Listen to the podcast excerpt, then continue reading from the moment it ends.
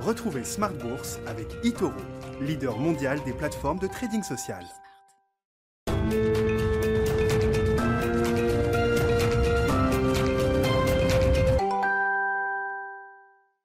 Et c'est reparti pour Smart Bourse, votre double dose quotidienne de marché en direct sur Bismart. Chaque jour à la mi-journée, 12h30, 13h. Et le soir, la grande édition à partir de 17h pour cette euh, saison 2, 17h, 18h. Nouvel horaire pour euh, un rendez-vous identique. L'idée est de faire le, bilan des enjeux de marché euh, de la séance, du moment, avec des grands rendez-vous attendus en cette rentrée. On parlera bien sûr de la réserve fédérale américaine. Trois invités seront avec nous pour Planète Marché.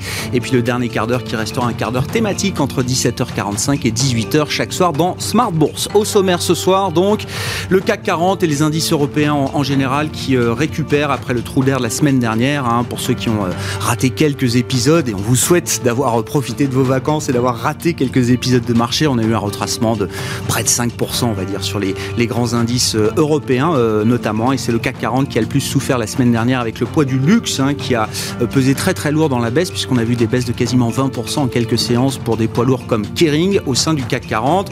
On est en train de récupérer avec euh, une hausse de près de 1% en fin de séance. En Europe, vous aurez les résumés complets, les infos clés dans un instant avec Alix Nguyen qui nous accompagne pour Tendance, mon ami, chaque jour dans Smart Bourse. Sur le front de la macroéconomie, là aussi, hein, cette émission de rentrée sera l'occasion de faire un petit euh, bilan de conjoncture estivale. On peut noter que euh, la reprise suit son chemin en zone euro. On l'a vu à travers les enquêtes de conjoncture qui ont été publiées ce matin pour le mois d'août, les enquêtes PMI, alors qui fléchissent un peu d'un mois sur l'autre pour ceux qui suivent point après point euh, la série des PMI, mais globalement le message reste positif avec euh, un niveau euh, élevé d'expansion économique malgré la propagation de la vague Delta sur le front sanitaire. Et puis je vous le disais, la semaine de rentrée sera chargée avec en point d'orgue le symposium de Jackson Hole, le grand meeting organisé par la fête de Kansas City chaque année qui se tiendra donc à partir de vendredi en cette fin de semaine dans le Wyoming.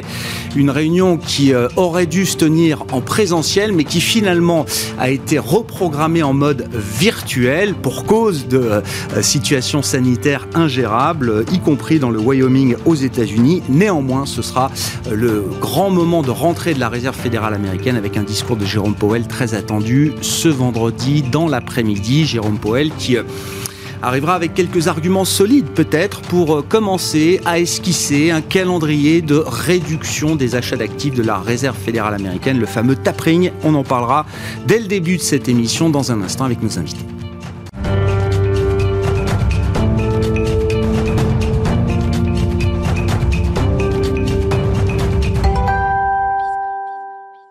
Mais d'abord, tendance mon ami, les infos clés du jour en fin de séance en Europe, une séance positive. Le résumé complet, c'est avec Alix Nguyen. La bourse de Paris poursuit son rebond dans le siège d'une bonne fin de séance vendredi à Wall Street. Le CAC 40, alors plombé par le secteur du luxe la semaine dernière, se voit aujourd'hui reverdi grâce à ces mêmes valeurs. Sur le plan des statistiques publiées ce matin, les indices PMI d'activité en données préliminaires du mois d'août font preuve de robustesse. Si on relève un soupçon de ralentissement, la croissance dans la zone euro s'est néanmoins poursuivie et cela à un bon niveau. L'indice PMI composite, révélateur du niveau d'activité économique globale, ressort à 59,5 points en août dans la zone euro contre 60,2 en juillet. Ce dernier représente un plus haut de 20 ans. Aux États-Unis désormais, la croissance de l'activité du secteur privé euh, ralentit nettement en août. L'indice PMI composite Market passe de 59,9 en juillet à 55,4 en estimation flash.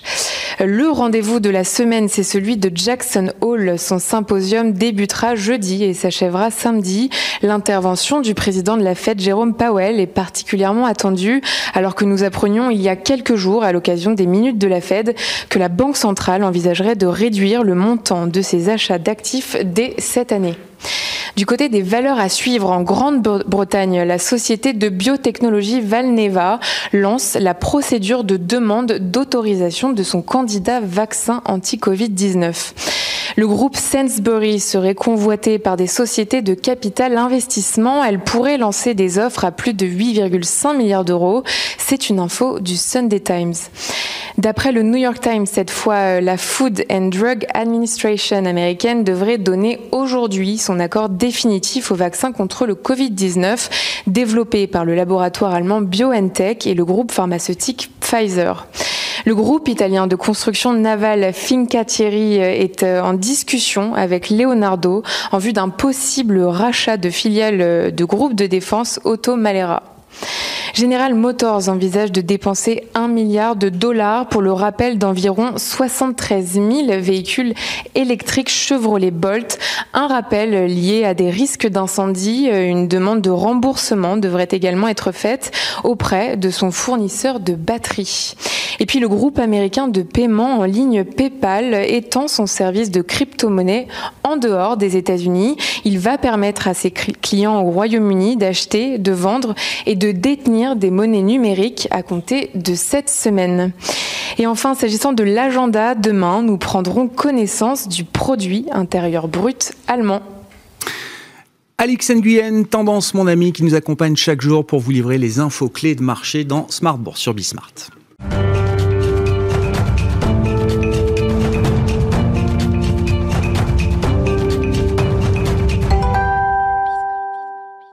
Planète Marché, trois invités avec nous chaque soir pour euh, décrypter l'actualité des marchés, l'actualité économique. Jeanne Asraf-Biton est avec nous ce soir, directrice de la recherche de l'Ixor Asset Management. Bonsoir et bienvenue Jeanne. Bonsoir Grégoire. Merci d'être là. Thibaut Prébet nous accompagne également, directeur général adjoint de la financière Arbevel. Bonsoir Thibaut. Bonsoir. Bienvenue. Bienvenue à Franck Dixmier qui est avec nous également ce soir. Bonsoir Franck.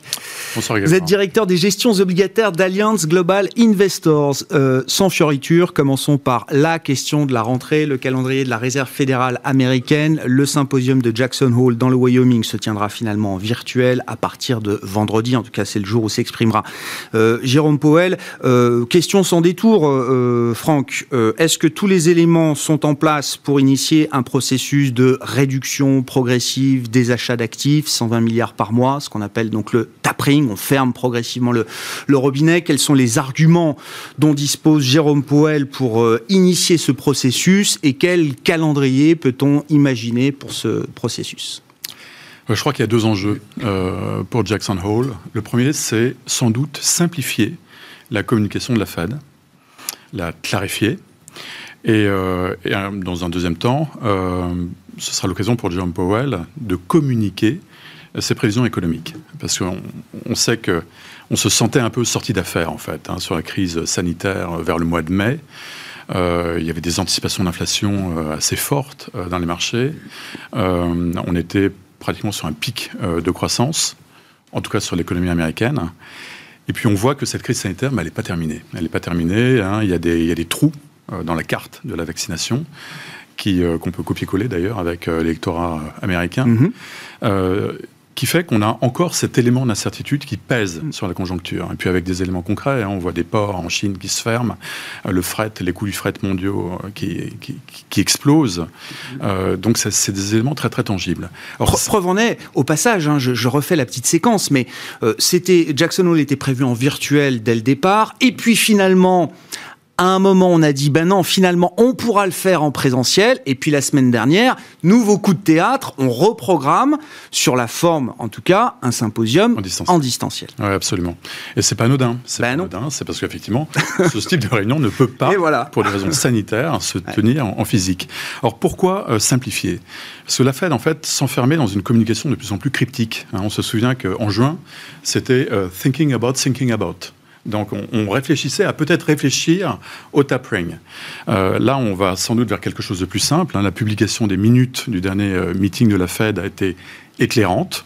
On sait maintenant qu'il y a une majorité des gouverneurs de la Fed qui veulent donc réduire le rythme d'achat euh, de la Réserve fédérale dès cette année.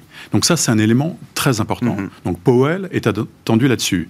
Alors, ça, c'est un discours que Jérôme Powell va pouvoir endosser, incarner, lui, oui, vendredi à Jackson Hole. C'est écrit. Donc, c'est écrit. Il faut qu'il se justifie, sans doute. Euh, mais sa communication ne peut être que conditionnel. Compte tenu de cette crise sanitaire latente, il va sans doute poser des conditions. Le tapering, oui. C'est la chose la plus attendue euh, par les marchés hein, depuis des mois et des mois. Donc on sait enfin que ça arrive. Mais maintenant, il y a des questions. Quelles sont réellement les conditions? Donc il va pouvoir nous éclairer, nous éclairer notamment à la lueur de ses prévisions économiques et le degré de fiabilité, de confiance qu'il a dans ses prévisions économiques. Parce que l'économie américaine, on l'a vu hein, sur les, PMI, est encore sur des niveaux de croissance euh, élevés. On est néanmoins sur une décélération. On voit que la confiance des ménages euh, commence à flancher. C'est lié aussi à l'arrêt de tous ces programmes hein, euh, de, de subventions en fait directes d'hélicoptères monnaie donnés aux ménages américains. Donc tout ça se débranche petit à petit. on a eu un rapport emploi qui a été très très fort, mais d'un autre côté, on a eu des ventes au détail qui ont un peu déçu. Donc on a un tableau un peu plus mitigé de la situation économique américaine. Donc les éclairages de la Fed sur les perspectives est absolument, enfin c'est très attendu et c'est absolument clé. Et euh, dans l'analyse que vous faites chez Allianz, la balance penche de, de quel côté? Même si on a passé le pic de croissance, en termes de, dérivés secondes notamment, est-ce qu'encore une fois, est-ce que les éléments macroéconomiques sont suffisamment solides pour euh, que Jérôme Powell puisse nous dire oui, les objectifs sont en train d'être atteints? Oui, la réponse est oui, parce qu'en en fait, cette politique monétaire extrêmement euh, agressive, c'est quand même 120 milliards d'achats par mois, euh, elle a été calibrée pour soutenir la demande. La demande, elle va très bien.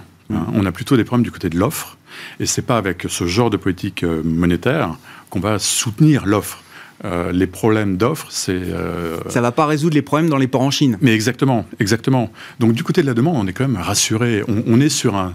On est sur un sentier de croissance. Hein. La, la, la, la, reprise est extrêmement forte, donc on n'est pas inquiet là-dessus.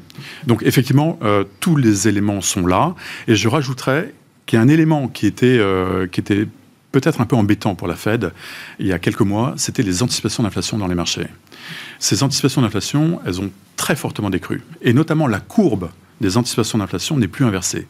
Ça veut dire que les marchés ne craignent plus même un pic important d'inflation à deux ans et sont plutôt confortables avec le discours qui leur est servi, que cette inflation est temporaire. Et ça, je pense que pour Powell, c'est un soulagement, mm. euh, parce que ce point-là était un point de faiblesse potentiel. Et donc concrètement, et euh, je passe la parole évidemment aux autres invités, mais euh, chez Allianz, là, c'est quoi le scénario central ou idéal en termes de calendrier, en termes de rythme de réduction des achats que vous avez en tête? C'est un tapering qui va arriver euh, en fin d'année ou en début d'année prochaine, conditionné certes à l'évolution de la crise sanitaire. Donc maintenant, c'est vraiment cette évolution de la crise sanitaire qui va véritablement tenir les marchés et l'économie en haleine. Mais vous savez, enfin, dans le discours de Powell, il y a, une chose qui m'a frappé également, hein. c'est qu'il a insisté sur le fait que ce qui était important, c'était le stock d'emprunt d'État au bilan de la Fed, mmh. et pas tellement le flux. Mmh. Donc il, a commencé à minimiser le fait euh, que le qu'ils allaient modérer leurs achats. Mmh. Et c'est totalement exact. Ce qui est essentiel, après, ça va être la gestion du bilan de la Fed. Bon, bah, ça nous amène à cette question. Alors, vos commentaires, Jeanne, sur le processus de réduction des, achats d'actifs par la Réserve fédérale américaine. Euh, comment vous analysez la, situation? Quelle séquence est-ce que vous avez en tête? Et est-ce que ce tapering sera finalement un non-événement de marché? Écoutez, la première chose que je dirais, c'est que je, rejoins ce qui a été dit sur le fait qu'à mon sens, ça va être conditionnel. Euh, et que je ne suis pas sûre qu'à Jackson Hole, euh, Powell affirme et annonce un tapering. Je ne crois pas. Euh, je crois qu'il y a une condition qui n'est pas remplie, c'est le plein emploi. Or, ils ont, ils ont lourdement insisté sur le fait qu'ils devaient. Alors, je pense que avant de se prononcer sur le fait qu'ils sont au plein emploi ou pas, il faudrait au moins attendre les chiffres de septembre septembre, c'est important parce que en juin, euh, en juillet, à peu près 3 millions d'Américains ont perdu des, euh, des subventions additionnelles pour euh, le chômage. Et en septembre, c'est 12 millions d'Américains en plus qui vont perdre. Mhm. Et donc, c'est apparemment ce qui a été derrière la relative robustesse des chiffres de juillet. on a eu un million, quasiment, hein, un million de créations d'emplois en juillet. On avait eu déjà plus de 900 000, enfin quasiment un million en juin le mois précédent. Oui, mais sachant donc que quand même, il y avait 3 millions d'Américains qui, quand ils recevaient les 300 euros par semaine, semaine supplémentaire, se retrouver avec un revenu supérieur à celui qu'ils percevaient avant en travaillant, mais quand ils ne reçoivent plus les 300 dollars, ils ont un revenu inférieur. Mhm. Et donc, ils ont une incitation à aller reprendre un boulot. Donc attention, les chiffres de septembre, il va falloir voir comment ça va se refléter dans les chiffres de création d'emplois, mhm.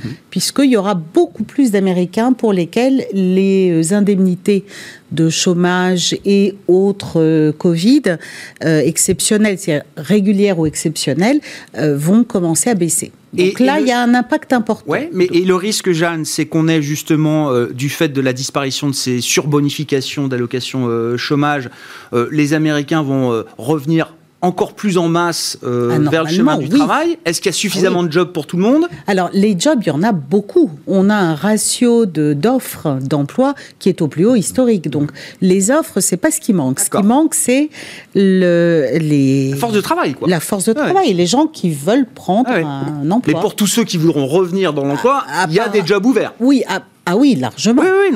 et, là, on peut soupçonner que septembre sera un mois important, charnière pour la Fed. Elle va regarder ce qui va se passer. Est-ce que voilà, il y a un autre élément important et j'ai écouté tout à l'heure, mais j'ai cru lire qu'en fait la FDA a bien donné oui l'autorisation, l'approbation finale. Elle a été donnée aujourd'hui. Pour le vaccin Pfizer voilà. Et, et, non plus seulement l'autorisation d'urgence d'utiliser le vaccin Pfizer. Or, il se trouve que du coup, on peut s'attendre à une vague de vaccination obligatoire. Euh, notamment dans des tas d'entités privées et publiques aux États-Unis qui attendaient ce tampon final Ce tampon avant d'obliger leur personnel à se vacciner. Et c'est un élément important parce que, on l'a dit, euh, les États-Unis, là, en peut-être un mois et demi, deux mois, ont mhm. pris du retard à la vaccination. Mhm. Ou en tout cas, l'Europe est passée loin devant. Et on sentait qu'ils plafonnaient. En fait, vous regardez, ils ont quasiment pas augmenté leur taux de vaccination euh, en l'espace d'un mois à 3% près, ils n'ont pas fait grand-chose. Et donc ça, ça peut donner un boost supplémentaire. Dans l'intervalle, il peut y avoir des effets effectivement euh, sur le moral, sur la consommation, sur etc. Et puis n'oublions pas quand même les prix du baril, parce qu'une partie de la perte de confiance des ménages, elle se trouve dans un indice, mais pas dans l'autre. Il y a deux grandes euh, mmh. enquêtes. L'une regarde le pouvoir d'achat L'autre regarde l'emploi. Alors celle qui regarde l'emploi, elle va très très bien. Mm. Celle qui regarde le pouvoir d'achat, c'est celle-là qui a plongé du, nez parce que les Américains commencent à ressentir euh, les hausses de prix au quotidien et donc une certaine perte de pouvoir d'achat. Oui, mais au final, je comprends dans le, les conditions que, nécessaires à remplir pour avancer sur le, tapering. Finalement, la, barre est pas si élevée que ça. Euh, septembre, il y a tout est en place pour qu'on ait quand même un gros mois en termes de, création euh, d'emplois. On est d'accord. Et euh, comment dire, la, lutte contre le Covid va pouvoir repartir de plus belle avec l'approbation finale du vaccin. Euh, Normalement, oui. C'est pour ça que pour nous, notre, notre scénario en termes de. C'est que là, comme à la réunion de septembre, il va parler un peu plus du tapering, des conditions, euh, des modalités, etc., pour une annonce qui, pour nous, serait peut-être plutôt en novembre, avec une mise en œuvre potentiellement en décembre. La réunion, je crois, le 5 décembre ou quelque chose, ou tout, tout à fait début d'année, voilà, et euh, peut-être descendre de 120 milliards par mois à quelque chose comme 105 milliards. Peut-être euh, peut-être 15 milliards de moins chaque mois. Oui, voilà, en gros, hein, c'est des ordres de grandeur. Euh, le, disons 10 milliards, 10 à 15 euh, sur tout ce qui est la partie Treasuries mhm. et 5 euh, milliards sur la partie MBS qui sont mortgage, les, voilà, c'est ça, les titres adossés à des créances euh, immobilières. Absolument. Euh, on a décrit la situation, euh, Thibault. Vos commentaires, évidemment. Est-ce que c'est un, un, vrai enjeu pour le marché, pour les marchés globaux, comme comme vous les regardez, ce tapering, cette réduction du programme d'achat d'actifs de la Fed? Je précise juste pourquoi est-ce qu'on en parle autant parce qu'en 2013, il y a eu un énorme accident de communication de la Réserve fédérale américaine. Ben Bernanke, à l'époque, à la tête de la Fed, avait été un peu trop agressif dans sa communication, qui visait là aussi, euh, il fallait réduire un des programmes de QI de, l'époque, et, ça s'était assez mal passé, on va dire, sur les marchés. Ouais, ça s'est mal passé pendant un mois. Puis après, on a eu une excellente année. Et en fait, c'est en 2018 quand les taux ont vraiment monté. Là, ça a un peu pulsé. Donc, la peur des marchés aujourd'hui, c'est pas le tapering du tout, c'est la hausse des taux. Donc, la question, c'est quid d'un tapering sur la hausse des taux? Et la réponse pour l'instant du marché, c'est on s'en tape. C'est-à-dire qu'on a bien vu que lorsqu'on a eu ces minutes de la Fed, on a depuis euh, trois mois, mais la Fed avait déjà fait ça auparavant dans le cycle que vous mentionnez, cette idée d'avoir une réunion où on a un discours qui est très très accommodants et des minutes qui sont censées raconter ce qui s'est dit, qui sont plus agressifs, ce qui leur permet de monitorer à la prochaine réunion soit une escalade, soit une sorte d'oscillation. Donc la Fed a toujours beaucoup fait ça. Donc c'est sans surprise qu'on se retrouve avec des minutes qui disent le contraire de ce qu'elle avait dit précédemment. Et en fait, on se rend compte que bah, le marché action n'a pas tellement aimé. Et les taux ont dit, ouais, avec un 10 ans américain qui est aujourd'hui euh, plutôt allé voir les 1,20 que remonter vers les niveaux de 1,75 euh, qui étaient sous pression. Donc maintenant, la question qu'on se pose, elle est en fait assez simple. Il y a deux manières de voir les taux d'intérêt, de voir une obligation, américaine en l'occurrence. Il y a une manière qui était la manière de février, qui est de dire ça vaut, bah, c'est un titre financier, il y a l'offre et la demande, et ça vaut ce, que, ce qui égalise euh, les acheteurs et les vendeurs. Et à un moment donné où il y avait énormément d'émissions, au début d'année, mhm. et où les acheteurs se posaient des questions, bah, l'équilibre euh, s'est déporté vers des taux plus élevés. Et puis, on a eu euh, ce retour d'une croissance tonitruante aux US, l'envie d'investir là-bas, beaucoup d'investisseurs qui voulaient voir la Chine qui finalement se sont dit ouais bon. Et donc tout ça s'est remis en ordre. On est passé dans une deuxième manière de voir les taux, qui est de dire le taux à 10 ans américain, c'est la composition des taux monétaires sur les 10 prochaines années. Plus là, les taux étant quasiment à zéro, bon, bah, il n'y a pas beaucoup d'actualisation. Donc, on essaie de se faire un scénario, on fait la moyenne, et on voit qu'en fait, bah, dépasser les 2% sur les taux américains, alors qu'on est à zéro, et que les membres de la Fed, sur le long terme, ont du mal à aller cibler plus loin que 2, 2,5, ouais. pas évident, parce qu'on voit bien que si on veut aller largement au-dessus de 2 en moyenne, il faudrait plutôt qu'on essaie d'aller vers 4 ou 5. Et on, y a quand même eu du mal à y aller. Et même quand on est monté récemment, on est quand même redescendu assez vite. Mm, mm. Donc ça veut dire que là, on n'est plus dans une logique monétaire qui est de se dire, bah, on a du mal à justifier les taux trop élevés. La question du tapering, c'est est-ce qu'on rebascule dans le premier monde? Est-ce qu'à un moment donné, bah, si les, États-Unis achètent moins de chaque nouvelle émission, il y a suffisamment d'acheteurs internationaux, japonais, américains, anglais, domestiques, pour que l'émission se passe bien Ou est-ce qu'à chaque fois, bah, les taux vont remonter un petit peu parce qu'il va falloir être un peu plus attirant mm-hmm. La question que se pose le marché aujourd'hui, c'est ça. À l'instant T, l'inquiétude est absolument pas présente, mais ce genre de mouvement, c'est qu'à la lumière de chaque nouvelle émission qu'on pourra le voir. Donc, à ce stade, rien à signaler. On surjoue toujours un peu de Jackson Hole parce qu'au mois d'août, il faut bien avouer qu'en tant que politique monétaire, on n'est pas totalement en pleine folie. Euh, mais euh, ce qui va se jouer, à mon avis, assez rapidement, ce sera pas tant une inquiétude fondamentale que la capacité du marché à absorber des volumes qui restent euh, potentiellement importants. C'est un point très intéressant avec tout ce qui se joue en ce moment au Congrès, euh, par exemple, euh, Thibault. Ça veut dire que pour la Fed et pour le marché, un des grands points d'interrogation encore, c'est de connaître la taille du déficit américain, par exemple, sur le, le prochain exercice. on commence à avoir une idée, mais voilà, combien est-ce que le Trésor va émettre Je crois que l'exercice commence au 1er octobre, hein, c'est ça, si je dis pas de bêtises, aux États-Unis. Hein, c'est ça, hein, c'est fin septembre, fin septembre. On n'a pas encore toutes les réponses à ces questions-là. Non, et puis euh, c'est une théorie. C'est-à-dire que l'idée qui est de dire il n'y aura personne pour acheter les emprunts d'État européens, américains, les taux vont monter, on a déjà vu ça 25 fois, ça n'arrive jamais. Donc je veux dire, cette idée de base selon laquelle il y a une inquiétude fondamentale à trouver des acheteurs pour un titre, dans des marchés hyper profonds, où il ne faut pas oublier que si la Fed achète moins, elle achète toujours énormément, c'est quand même très théorique. Que mais il faut aussi voir qu'on n'est pas dans des marchés totalement classiques. On en parlait tout à l'heure en microéconomie. On a des marchés qui, sur les obligues ou sur certaines actions, sont très chers. Et donc, est-ce qu'on n'est pas plus dans l'excuse pour justifier d'alléger un peu ce qui peut faire remonter les taux que dans une vraie inquiétude à dire il n'y a personne qui veut acheter?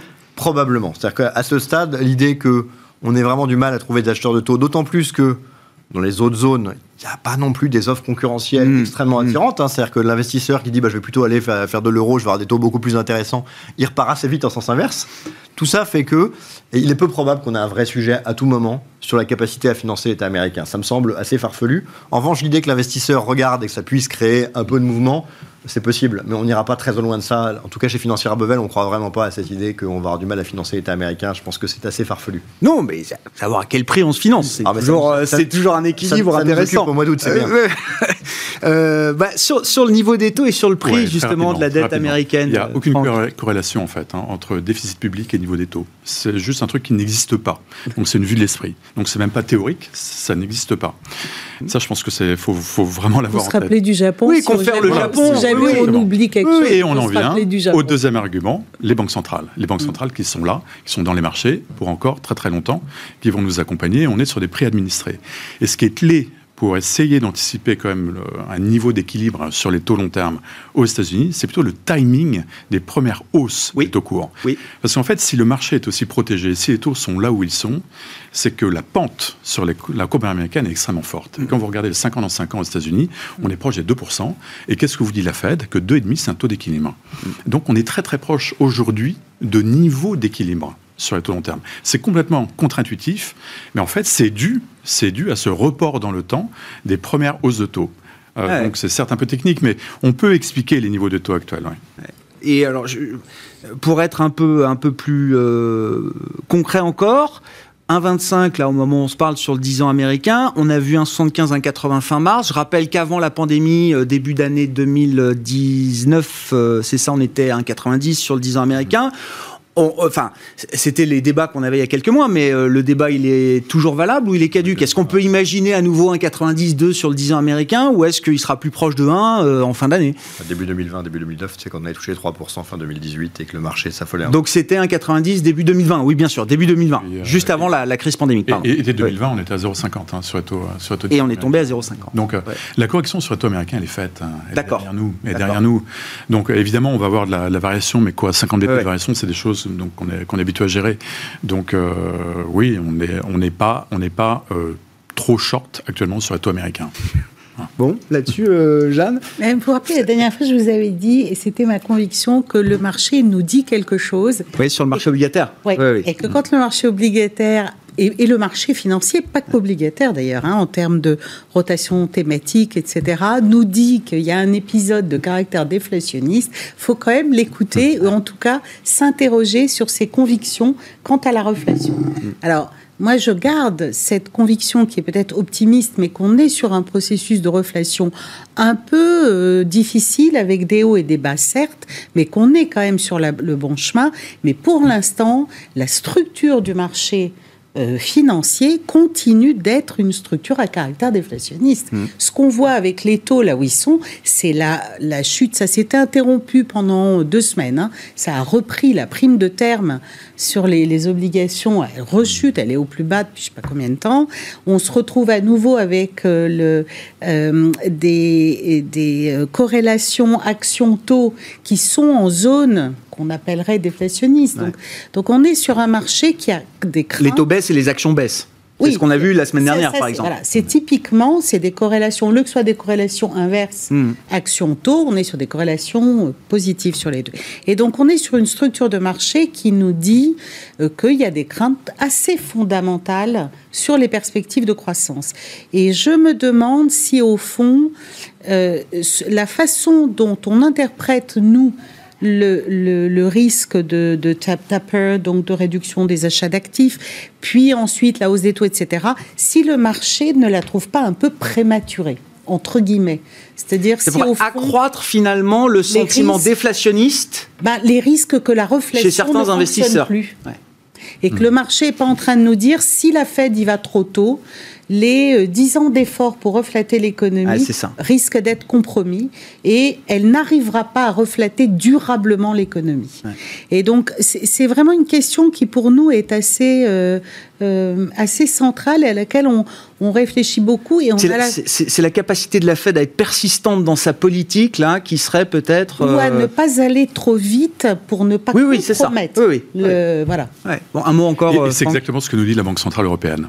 C'était le, le discours de Lagarde au mois de juillet, euh, qui, euh, qui se justifie sur ces cibles d'inflation encore plus hautes hein, par rapport à la cible d'inflation qui prévalait, mm. en disant que ça justifiera une politique monétaire extrêmement présente. Donc, certes, le PEP, le plan d'achat d'actifs pour contrer... Va s'arrêter. Voilà, va s'arrêter. Mais il va y avoir autre chose. Alors, ça va être un débat très intéressant parce que M. Weidmann ne va pas être d'accord, et les autres, quelques autres... C'est son métier. c'est son métier, peut-être, ouais. Mais, mais en tout cas, c'est exactement ce que nous dit la BCE. Mais on voit Isabelle Schnabel, membre allemande du directoire de la BCE, là, dans la dernière interview qu'elle a donnée, euh, qui explique quand même et qui admet, qui accepte l'idée qu'à moyen terme, c'est quand même plutôt un risque déflationniste, toujours qui est préoccupant pour la zone euro, plutôt qu'un risque d'inflation ou de, surinflation. Euh, Thibault, je voulais qu'on parle quand même un peu des marchés actions et de ce qui s'est passé la semaine dernière. Alors en lien avec tout ce qu'on dit, puisque visiblement les minutes de la Fed, la publication du compte rendu euh, la semaine dernière de la réunion euh, précédente de la Réserve fédérale américaine a été le, prétexte qui a pu expliquer la, la correction qu'on a eue. Pas bien méchant, 5% de baisse pour le, le CAC 40. Non, ce qui a été plus marquant peut-être, c'est de voir le, secteur phare du CAC, le secteur du luxe, qui doit peser 20-25% de l'indice, euh, peut-être. si on met dedans. Mais bon, LVMH Kering, déjà, LVMH Kering, Hermès, ça pèse déjà très très lourd. Kering a perdu près de 20% quand même en, trois séances. Absolument. C'est pas une small cap. Hein. C'est très intéressant. Alors déjà, c'est probablement pas lié du tout à cette histoire de tapering. C'est-à-dire que ce qui est intéressant, c'est que euh, on a cette idée que s'il y a des taux américains qui remontent beaucoup, ce qui reste ainsi. Euh, oui, on vient de le voir. À ce moment-là, les valeurs de croissance qui se calculent en comparaison à des niveaux de taux très bas pourraient souffrir pour celles qui sont très chères. Dans le luxe, pour le coup, c'est pas les secteurs les plus chers qui sont de toute façon plutôt aux États-Unis, hein, où on trouve des boîtes de logiciels qui se payent 25 fois les chiffres d'affaires. On n'est pas du tout là-dedans en Europe, mais dans la cote européenne, dans les valeurs chères, on trouve quand même globalement les valeurs du luxe. Mmh. Hein. se rappeler que du, euh, quand on parle de Kering, on est un peu en dessous de 30 fois les résultats, LVMH un peu au-dessus, puis à Hermès, on arrive carrément à 60 fois. Euh, c'est des valeurs chères, donc quand on a peur que les taux montent, souvent ces, valeurs-là, elles peuvent baisser un peu. En pratique, c'est pas du tout le cas. Et là, en l'occurrence, ce qui a soi-disant affolé un peu les marchés, c'est cette idée qu'on ait un changement de politique en Chine qui euh, s'intéresserait de près à la réduction des, euh, inégalités. Alors ça c'est sympathique, hein, les gouvernements qui disent on va réduire les inégalités. C'est, j'ai pas encore beaucoup vu les gouvernements qui disent on va accroître les inégalités, même si c'est vrai que certains éléments de la politique de Donald Trump euh, pouvaient ressembler un peu à ça. Mais globalement, on reste quand même dans quelque chose qui est dit, qui traduit aussi le fait que la population riche n'arrête pas d'augmenter en Chine, comme on le mmh. sait, que ce soit au niveau des milliardaires ou autres. Et donc on essaye de dire voilà, il faut équilibrer tout ça c'est sympathique. Beaucoup de gens se sont dit, bah, est-ce que ça veut dire que les, signes ostentatoires de richesse vont pas être moins bien perçus? C'est meilleur de voir les choses. L'autre manière de voir les choses, c'est simplement de se dire que c'est des valeurs qui ont énormément monté, portées par des résultats stratosphériques de trimestre en trimestre, avec des niveaux de valorisation très riches, ce qui peut amener des gens à prendre des profits. Puis il y a une autre difficulté, c'est que ça arrange pas les gérants. Vous êtes gérant, vous avez un CAC 40, vous avez 10% d'LVMH, vous n'allez pas en mettre 15 quoi, ou 16. Parce qu'à un moment donné, si vous vous dites à vos clients, je fais que du luxe, ils vont dire, bah, je vais acheter un oui. tracker luxe. Et donc, du coup, tout le monde est, sous-pondéré un peu là-dessus. Donc, c'est vrai que quand du coup, ça prend 50, ça arrange pas grand monde. Puis quand ça baisse, là, pour le coup, ça arrange un peu plus. Mais qu'est-ce qu'on constate? Il y a beaucoup de gens qui sont prêts à prendre des bénéfices sur ces valeurs mm. parce que les parcours ont été dingues. Que quand une valeur a un parcours dingue, les poids montent naturellement dans les portefeuilles jusqu'au moment où on peut avoir envie de rebalancer un peu. Et en face, bah, des acheteurs sur LVMH, on peut en trouver, mais on reste à des niveaux hyper élevés. Et donc, du coup, ce genre de mouvement sur des nouvelles, un lien avec la Chine qui fait un peu peur à tout le monde puisqu'on a des sous-performances assez massives mm. depuis qu'ils sont pris à l'éducation, euh, aux jeux vidéo, à pas mal de sujets.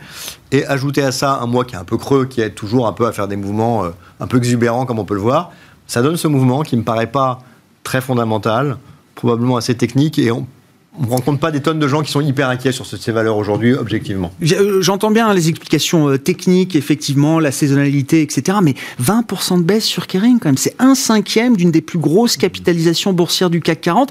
Et on en parlait euh, à la mi-journée avec les équipes de Bourdière. Il y a eu du volume dans la baisse sur Kering. C'est-à-dire qu'on repondère un petit peu ses positions sur des valeurs stars qui gonflent, qui enflent et qui prennent beaucoup de poids dans les portefeuilles, c'est une chose.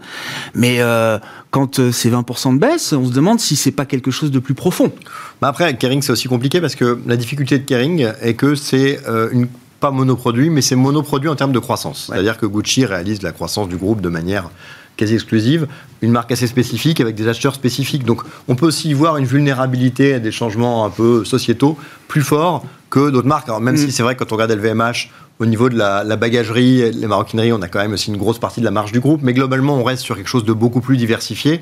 Et donc, on, a, une image quand même de résilience plus forte, sachant que, et pour le coup, Hermès a plus. Hermès, c'est un truc qui est moins traité. Bah, c'est pas euh, le même type de mouvement sur lequel les gens achètent et vendent, une boîte avec un flottant plus faible, etc. Euh, et donc, bizarrement, c'est celui qui devrait paraître peut-être le, plus. Euh, le plus, euh, on va dire, attaquable de par des multiples de valorisation très violents, mais c'est jamais ce qui bouge le plus. Non. Euh, ce qu'on peut constater, c'est que ce type de mouvements, encore une fois, sont assez typiques du mois d'août. Je vous rappelle, il y a quelques années, on avait une journée au cas avec le CAC à moins 8,5. Bon, on sent qu'il y ait euh, quelque chose qui paraissait assez dramatique et puis c'est remonté ensuite. On a ce genre de mouvement. Ce que ça montre aussi, c'est aussi un marché qui, qui a beaucoup monté. Quoi. Hmm. Et quand un marché a beaucoup monté, on le voit bien, nous, avec les investisseurs. LVMH, c'est 160% de hausse depuis le point bas de mars 2020. Euh, voilà. Ouais, après, c'est vrai que. Ah, bah oui, bah si. Bah non, mais c'est très journaliste, ce point bas de mars 2020, j'entends bien. Ce que je veux juste dire, c'est. Nous, les, investisseurs, quand on rencontre les financières à Bevel, si vous leur dites on va tout mettre sur le rouge avec un marché, un CAC qui est quasiment à plus 20, euh, ils se disent est-ce que c'est vraiment là maintenant qu'il faut y aller? Par contre, si vous dites on va prendre un peu de profit, tout le monde trouve ça très cohérent. Donc, si vous voulez, pour c'est aussi des moments où on peut avoir un peu de, prise de bénéfice euh, sur ce type de valeurs qui sont chères. Et on le voit bien, c'est des valeurs, c'est un peu la même chose sur toutes les valeurs un peu croissance, on pourrait citer des téléperformances, d'autres choses comme mhm. ça, ou même les GAFAM. C'est souvent des valeurs qui montent un peu tous les jours, Puis quand il y a des résultats, même quand ils sont hyper bons, ça monte pas forcément. Et même sur les GAFAM avec des résultats dingues, la moyenne des variations post-résultats n'ont pas été dingues. et par contre, après, ça reprend un peu sa marche. Donc c'est aussi ce type de valeur. Et le, profil de l'action LVMH, c'est tout à fait ça. C'est un peu des trucs qui montent tous les jours et puis de temps en temps, ça, ça rebaisse un, peu et ça repart. C'est un peu ça. Parce que souvent, c'est des boîtes qui, opérationnellement, sont des rouleaux compresseurs, mais qui, comme elles sont sensibles à des problématiques politiques, bah, ont tendance justement à, dès qu'il y a un, élément politique, à avoir des craintes qui se réveillent. Bon, on a parlé de la fête du, du tapering. Là, si je reste sur mon idée du, luxe, est-ce que, euh, je sais pas, est-ce que l'histoire chinoise est une, euh, un facteur d'explication, euh, peut-être, derrière la, baisse du luxe la semaine dernière, Jeanne? C'est un facteur qui a été avancé, hein, c'est ce, que, ce qui était dit à l'instant. Ça a été avancé comme pouvant répondre justement au tour de vis réglementaire et au presque, c'est presque un virage politique hein, de la part des autorités chinoises, avec, j'allais, si j'osais dire, un retour aux sources. Oui, moi j'ai dit la grande reprogrammation. Il parle d'un programme de rectification. Bah voilà, pour un certain nombre d'industries. Euh, ça, s'entend comme ça.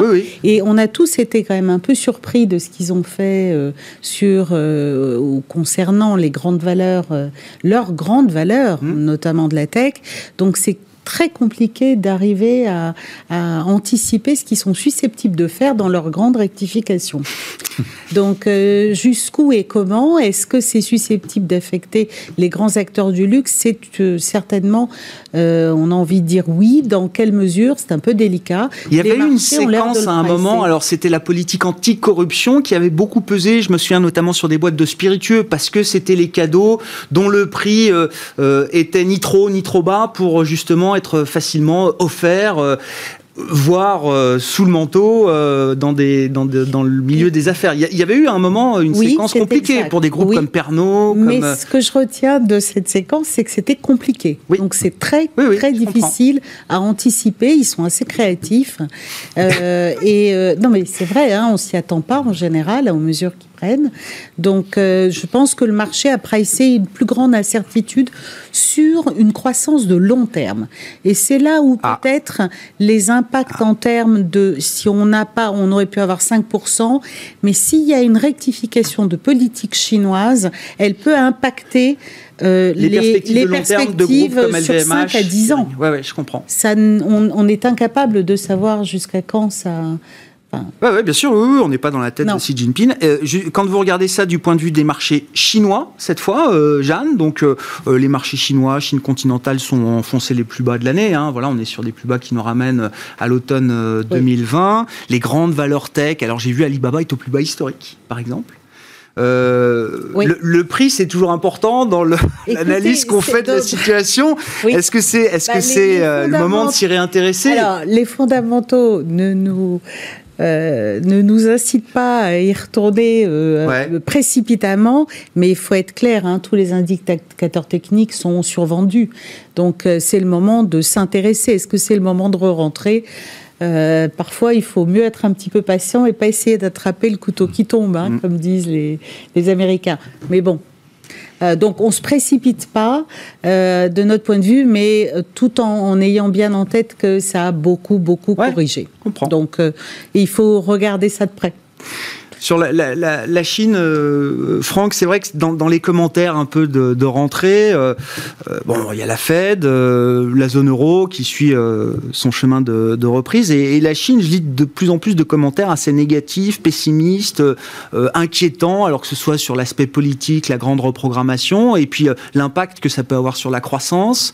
On avait eu un petit mouvement de la Banque centrale chinoise, je crois, il y a, il y a quelques mois, alors qu'il y avait un peu entretenu l'espoir qu'il y aurait un assouplissement des conditions monétaires, un soutien de la politique monétaire Où est-ce qu'on en est de ce point de vue-là? Est-ce qu'il y a des vraies sources d'inquiétude?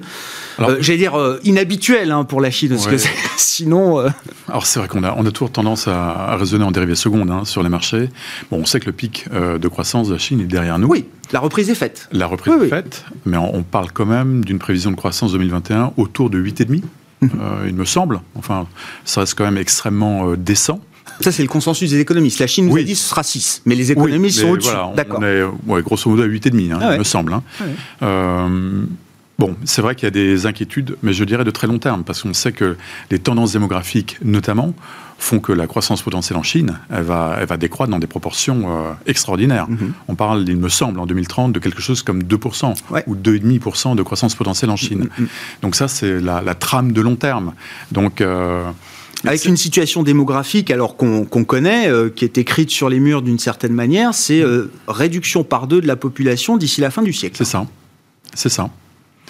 Et on sait que la croissance potentielle, c'est la démographie et les gains de productivité. Mm. Les gains de productivité déclinent euh, partout.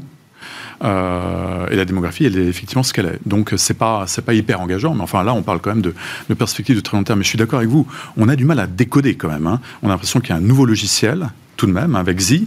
on sait que c'est le leader Maximo, hein, quelque part. Il est à vie, euh, avec un statut que personne n'a eu. Euh, je crois même qu'il est au-dessus de Mao en termes en de, statut. Euh, et c'est une reprise en main c'est une reprise en main, mais incroyable. Parce qu'on peut se dire, mais ils se tirent des balles dans le pied. Ils, détruisent de la valeur à très très grande échelle. Donc c'est que derrière, il y a un projet politique de société, en fait. Cette société ne leur convient plus. Mm, mm. Donc ils sont en train de migrer vers autre chose, mais dont on commence à comprendre les contours et qui, pour euh, le monde des affaires, peut être assez inquiétant. En dehors des marchés chinois, oui, enfin, c'est une situation, je reviens à ça, parce qu'effectivement, comme le disait Jeanne, euh, Thibault, si, euh, si c'est une vraie reprogrammation, ça peut avoir quand même des impacts pour un nombre d'industries de valeurs françaises, européennes très exposées sur ce marché chinois en termes d'activité, hein, de business, j'entends Oui, bien sûr. Après, c'est une réponse qui n'est pas évidente parce que la Chine avait un deal. Une dictature en échange de quoi? Bah, On est censé rendre la population riche et avoir une croissance très forte. Et la croissance, elle va s'effondrer. Elle va s'effondrer parce que. Alors, c'est difficile à dissocier parce qu'on connaît un chemin. Le chemin qu'on connaît, c'est un chemin de passer d'un pays développé à un pays qui est au bout de son développement. Le bout du développement étant vraisemblablement le Japon, c'est-à-dire une société où les gains de productivité ont été au maximum. Mais comme c'est des pays un peu à l'instar des pays européens qui sont sur le chemin, qui font toujours aussi un effondrement démographique dans la même période. En fait, on ne peut pas séparer les chemins de l'évolution, entre guillemets, euh, en termes de création de richesse de la population, et l'évolution en termes démographiques, parce qu'elles vont ensemble. Mais ce qu'on sait, c'est que le bout du chemin, c'est zéro de croissance, zéro d'inflation. Hmm. Voilà, et zéro d'inflation, c'est gentil. Donc la Chine va vers là, et donc il faut qu'ils réinventent ce pacte avec les, entre euh, le gouvernement, le Parti communiste chinois et les Chinois pour trouver quelque chose qui va à tout le monde. Et à un moment où les Européens, les Américains disent bah ce serait peut-être bien quand même qu'on ait des semi-conducteurs chez nous pour pas dépendre quand il y a un problème. Mm. Qu'on dise aussi, bah, l'Inde c'est bien, mais ce serait peut-être bien qu'on puisse faire des médicaments mm. pour que quand il y a une pandémie, on soit pas en risque. Et donc, bah, il faut bien que la Chine réagisse à ça. Il faut qu'elle ait aussi son modèle souverain. Et donc, l'idée que tous les gens, les Américains, les Européens disent, viens, on va investir en, en Chine, ça a l'air bien, on va prendre des trucs là-dedans, ça appelle aussi à une réponse. Donc, la Chine, c'est, ça brûle un peu les doigts. Et donc, le côté business friendly, parce que comme vous disiez, il y avait la dictature, mais vis-à-vis de la communauté internationale des affaires, on, on ouvrait quand même tout un pan, services financiers et autres ça, ça c'est en train de se Ça restera business friendly, mais il y a des grosses claques à prendre. C'est ça la difficulté. La difficulté, c'est que si vous prenez le marché chinois, c'est amusant, les gens ne l'ont pas forcément en tête. Entre juin 2009 et aujourd'hui, on est quasiment à zéro de performance. Vous prenez le Nasdaq, hmm. les Américains dans l'intervalle, on est à 600%. Hmm. Donc quand tout le monde dit la Chine a une croissance incroyable, on dit ouais, croissance incroyable, mais enfin boursièrement, ça fait rien, même si certains gérants, en particulier ceux qui ont un Biotech, ont eu des performances absolument rien à voir avec cet indice. Euh, la question qu'on a aujourd'hui, c'est oui, mais pourquoi? Pourquoi? Parce que cette croissance, c'est une croissance de production en industrie 1.0, c'est de l'alimentation. Donc c'est quelque part de la croissance Walmart, c'est-à-dire un chiffre d'affaires énorme mais pas de marge. Mm. Donc boursièrement, comme ça crée pas de marge, ça fait rien. Donc tout l'opposé de ce qu'on évoquait, c'est-à-dire un LVMH qui a un chiffre d'affaires qui est pas colossal mais qui a des marges énormes. donc boursièrement, c'est gigantesque. C'est ce que tout le monde se dit, c'est si ça ralentit, ça veut dire qu'on converge vers des populations mm. de type américaine, japonaise, qui ont une consommation de qualité plus importante, qui amène plus de valeur ajoutée, et donc boursièrement, il y a vraiment quelque chose. Et donc, on sent ça. On sent que boursièrement, on va aller vers des choses plus intéressantes que ce qui s'est Mais dans le même temps, bah, c'est vrai que quand vous disiez, il y avait des fonds, hein, edutainment, c'est-à-dire investir dans l'éducation avec le digital, bah, quand on vous dit d'accord, maintenant ce sera que des fondations ou des euh, sociétés non-profit, vous faites Ah, oui. Et donc, voilà, même la Chine, case, euh, il va y avoir une évolution, ça aura des impacts. Considérer que tout est négatif et que c'est plus une zone boursièrement intéressante, c'est pas notre avis chez Financière Arbevel. En revanche, ça va secouer. Et quand on sait que quelque chose va secouer, ça implique toujours une décote qui, clairement, s'est mise en place au cours des derniers mois. Merci à vous trois. Merci d'avoir été euh, avec nous dans Planète Marché pour euh, cette émission de rentrée de Smart Bourse. Jeanne Asraf Biton, l'XORM, Thibaut Prébet, la financière Arbevel et Franck Dixmier, Allianz Global Investors étaient nos invités ce soir.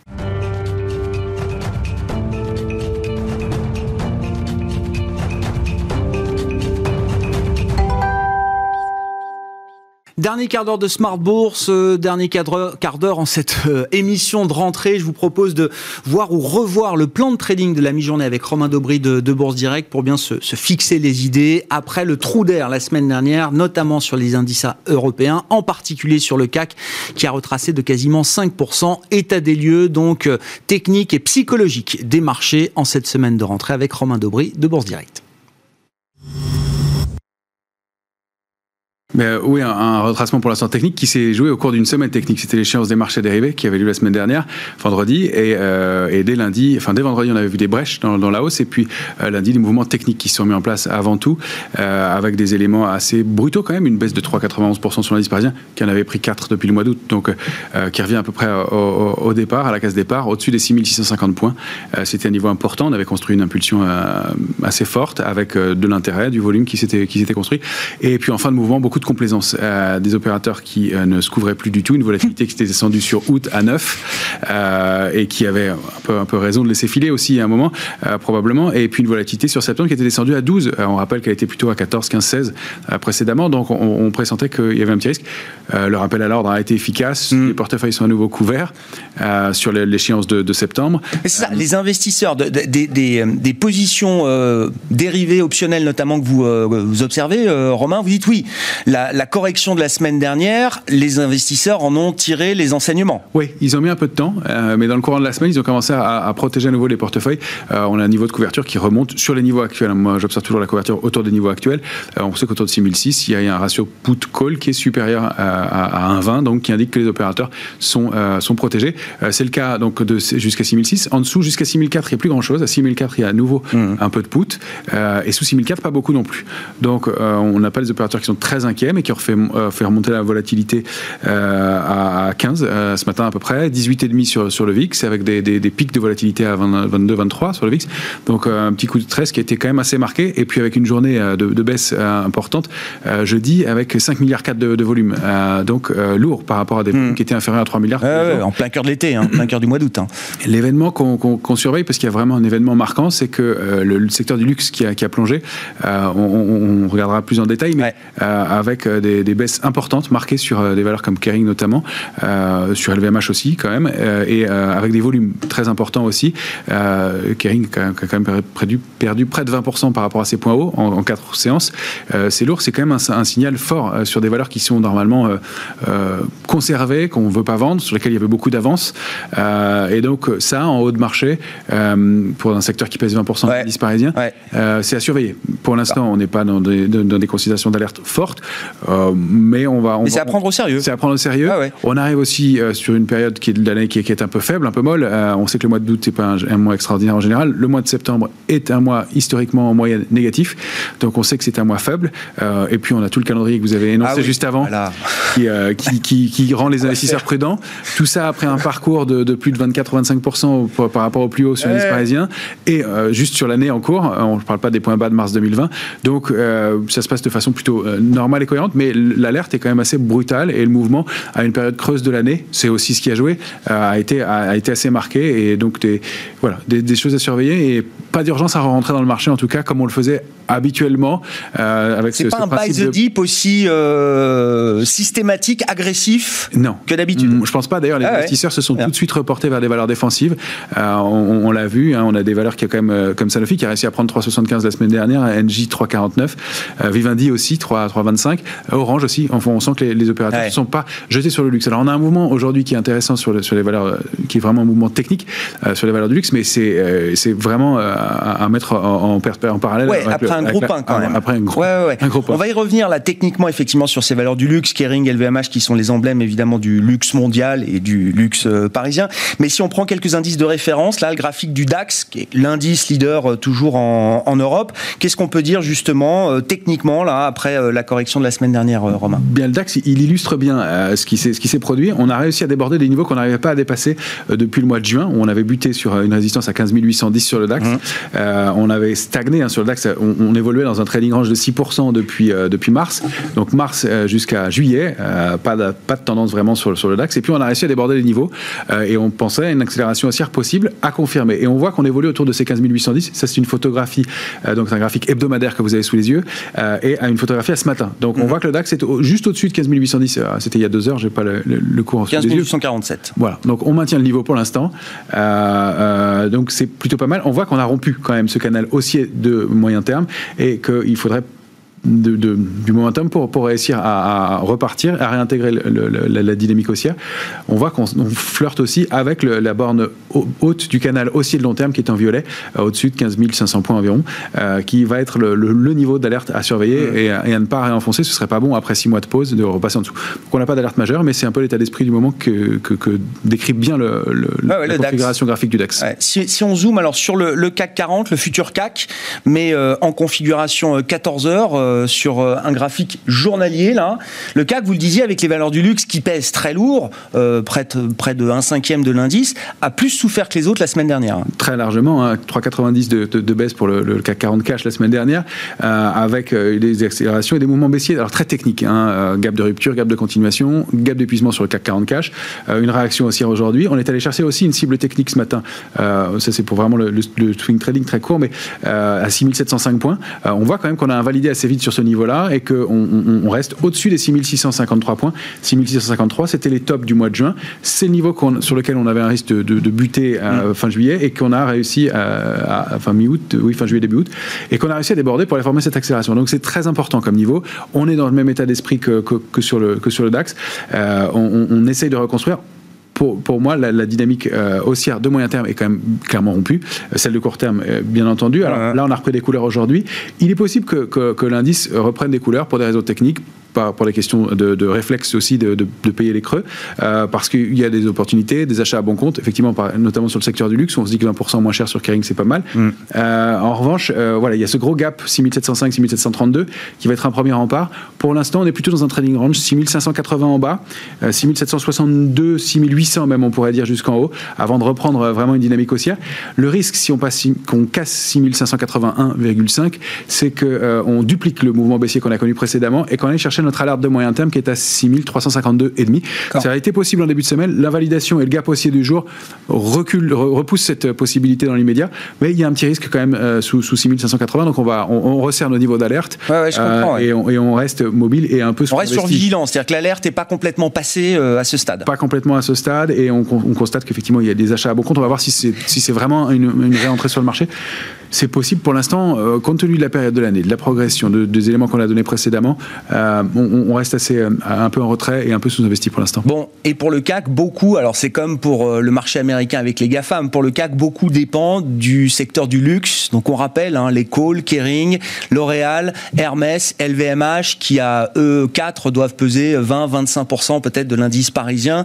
Les deux plus importantes étant alors notamment Kering et LVMH. Kering, vous dites effectivement, je crois que j'avais pas pris la mesure à ce point-là, le titre a perdu 20% quasiment en quelques séances entre son point haut et son point bas.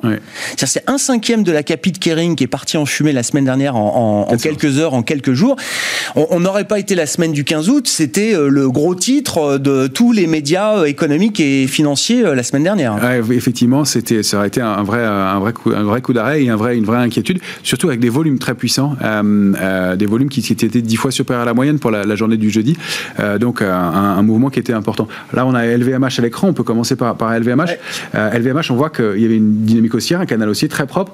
Je vous ai euh, remis le, le, call Pfizer, hein, le, mois de novembre dernier, où on a réussi à déborder un top à 431 et aller former une accélération importante pour aller chercher jusqu'à 697. Donc un mouvement très puissant, 160% de hausse sur LVMH depuis les points bas de mars 2020, euh, une soixantaine de pourcents, je crois, depuis, depuis le, call Pfizer.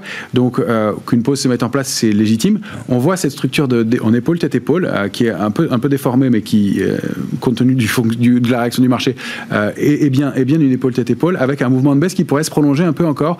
On le voit sous 500 jusqu'à 567, donc de doubler quasiment le score encore, encore à peu près à la clôture de vendredi soir, 7 à 8% de baisse possible sur les, valeurs du luxe. Donc pas d'urgence à rentrer dessus. Alors le, mouvement pourra s'invalider si on dépasse les, niveaux actuels, donc la, ligne de coût de la figure et qu'on vient se réinstaller eh bien au-dessus de, de 560, 590 on pourrait 690 600, 590 600 de, de oui oui c'est ça de cette zone là de, de, la ligne de coût d'invalider le mouvement de baisse. Compte tenu de la structure du moment encore une fois et des volumes et de la propreté de la figure, euh, oui, on, a plus de chances de, de, confirmer. Donc, méfiance dans ce rebond. On reste encore une fois en retrait. Même si on, reprend 3 ou 4 euh, dans, dans, les jours qui viennent, euh, on, constate que les, volumes ont été très lourds. Ce qu'on constate aussi dans la journée de, de vendredi, dans le rebond, c'est que Kering a, remonté, très légèrement dans des volumes forts. Ça veut dire quoi? Ça veut dire qu'elle avait toujours de la pression baissière. C'est-à-dire qu'on uh-huh. a rebondi, mais très peu, et avec toujours le poids de vendeurs qui continue à s'alléger. Donc pour moi, j'y vois quand même que, que Kering perd. Enfin, LVMH c'était 13,48 par rapport à ces points hauts. Euh, que, ces valeurs-là, qui, qui sont des, boosters, qui sont euh, dans certaines sociétés interdites d'être vendues. Hein, par bien sûr. Euh, certaines, certaines, gestions interdisent de les vendre. Qu'elles baissent autant dans telle proportion, avec autant d'avance. En général, ce sont les valeurs faibles qui baissent en premier et pas les valeurs fortes. Alors il y a cette annonce de la Chine, bien entendu, mais il se peut que quelque chose d'autre se joue. Ici, on va être vigilant. En tout cas, on se précipite. D'autant que d'autres indicateurs de marché euh, continuent d'être plutôt favorables à ces valeurs-là, ne serait-ce que le niveau des taux d'intérêt, des taux longs, qui restent extrêmement faibles et qui profitent à ces valeurs à, duration longue, ou encore l'euro-dollar aussi. Il faut peut-être dire un mot de l'euro-dollar, euh, Romain. L'euro-dollar qui, euh, bon, bah, on a été monté quasiment jusqu'à 1,25, je crois, peut-être de mémoire au cours du, du, mois de juillet, et puis, ben, ça y est, le dollar a repris de la vigueur, le dollar aura été le grand gagnant de l'été sur euh, sur euh, le front des devises. Hein. Complètement, et contre toute attente, contre l'énorme euh, call haussier qui, qui, était, qui s'était mis en place ben, il y a rien dans ça en août dernier euh, et, qui, euh, qui s'est invalidé progressivement tout au long de l'année euh, avec cette structure de retournement qu'on surveille depuis quelques temps. On l'avait évoqué hein, dans, les, dans les derniers plans de trading parce que on, on, imaginait qu'elle pouvait se mettre en place même si c'était à contre-tendance de fond. Mais là, on a rompu un 17,58. On voit cette ligne de coup à nouveau et cette grande épaule tête-épaule qui pourrait donc emmener l'indice jusqu'à cette zone 1,11,04, 1,12,25 et qui devrait être effectivement ce mouvement de baisse devrait être favorable au secteur du luxe et exportatrices, et ce qui, ce qui est effectivement contre, contre-intuitif aussi. Euh, donc on, a, on a un mouvement qui s'est mis en place doucement, qui s'est mis euh, en place avec une accélération. Le test de la ligne de coût est propre, et euh, le, mouvement de la semaine dernière confirme cette rupture de, ce niveau important, avec en plus un peu d'augmentation de la pression baissière, puisque la position d'aide spéculative sur l'euro a, augmenté un peu, elle remonte un peu pour la première fois depuis juin. Donc on a un, un mouvement assez net de baisse sur l'euro dollar. Un mot rapide pour finir du Nasdaq, du Nasdaq 100 que vous regardez précisément. Euh, Romain, vous disiez effectivement Wall Street a un peu moins souffert la semaine dernière que les indices européens. Voilà, on a toujours ce réflexe de, payer le, creux. Ceci dit, on a cette grosse euh, borne de 15 158 qui fait, sur laquelle le, Nasdaq bute. Euh, en haut de son, canal haussier de, moyen terme, hein, c'est un canal qu'il respecte très bien depuis maintenant plusieurs semaines, plusieurs mois. et on va remontrer à cause de ça notre niveau d'alerte. On voit ces grandes bougies, hein, avec pour l'instant des mèches basses importantes, mais des grandes bougies ces, grands, euh, grandes doji qui, euh, en haut de marché, euh, montrent un peu d'incertitude. Et pour être les prémices d'un retournement, on va être un peu vigilant aussi, compte tenu pareil du parcours. Il y a un côté stratégique aussi dans ces éléments-là. Mais on surveille donc ces niveaux techniques. notre alerte, on la monte à 14 594 à court terme. Et l'alerte de moyen terme, c'est un peu plus bas, 13 770. Le plan de trading avec Bourse Direct et Romain Dobré qui nous accompagne chaque lundi dans Smart Bourse à la mi-journée à 12h30. Voilà pour cette euh, grande édition du soir de Smart Bourse. Nouveaux horaires 17h, 18h et les horaires de la mi-journée qui ne changent pas. Donc rendez-vous demain en direct à 12h30 sur Bismart.